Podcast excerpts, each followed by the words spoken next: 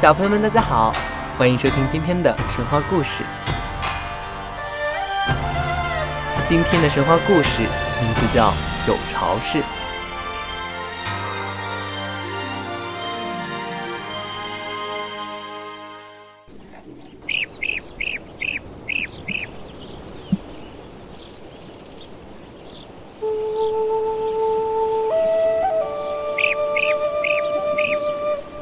在上古时期，大地上人类少而禽兽多，人们经常遭受野兽的攻击，时刻面临着伤亡的危险。就在这时，出现了一位英雄，他就是有巢氏。传说有巢氏出生在九嶷山以南的苍梧，有一次游历仙山，得到了一位仙人的指化。因而有了超人的智慧。有一天，有巢氏用石块击中了一只鹰，那只鹰负伤而去。有巢氏随后追赶，追着追着，眼看就要追上了，是扑棱一声，鹰飞到一棵大树上去了。有巢氏正要上树去捉，忽然下起雨来，他站在树下。被风吹，被雨淋，难受极了。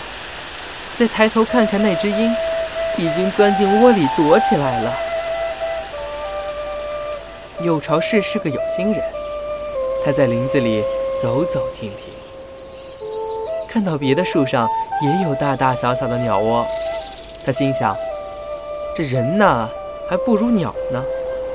鸟都会用树枝做窝，美美的待在窝里。躲避风霜和雨雪，而人却没有一个像样的窝供自己居住，还每天被野兽追得东奔西跑，真是不应该呀！难道人就不能像鸟一样，自己给自己搭个窝吗？这么想着，有巢氏也就这么做了。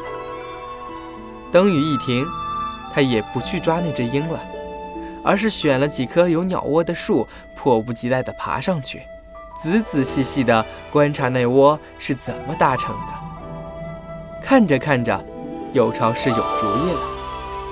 先找到一处四周树木高低粗细大致差不多的地方，然后在树杈上用树枝和藤条互相连接起来，再在横木上搭上木条，最后用树的树叶。将上下四周都遮挡得严严实实。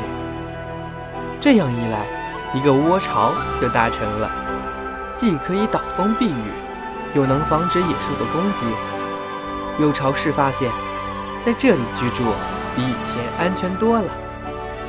他赶紧把大伙都叫来，教给大家构木筑巢的方法。这下人们就可以躲避野兽，安居乐业了。更妙的是，住在树上以后，人们还发现树上有很多好吃的果实，是以前从来没采过、没吃过的呢。人们非常感激这位发明巢居和窑洞的人，便推选他为当地的部落首领，并尊称他为有巢氏。有巢氏被推选为部落首领后，为大家办了许多好事，名声。很快就传遍了中华大地，各部落的人们都认为他德高望重，有圣王的才能，一致推选他为总首领，尊称他为朝皇，也就是部落联盟的大酋长。传说用树叶、树皮制衣服，使得人们得以遮体御寒，也是有巢氏的功绩之一呢。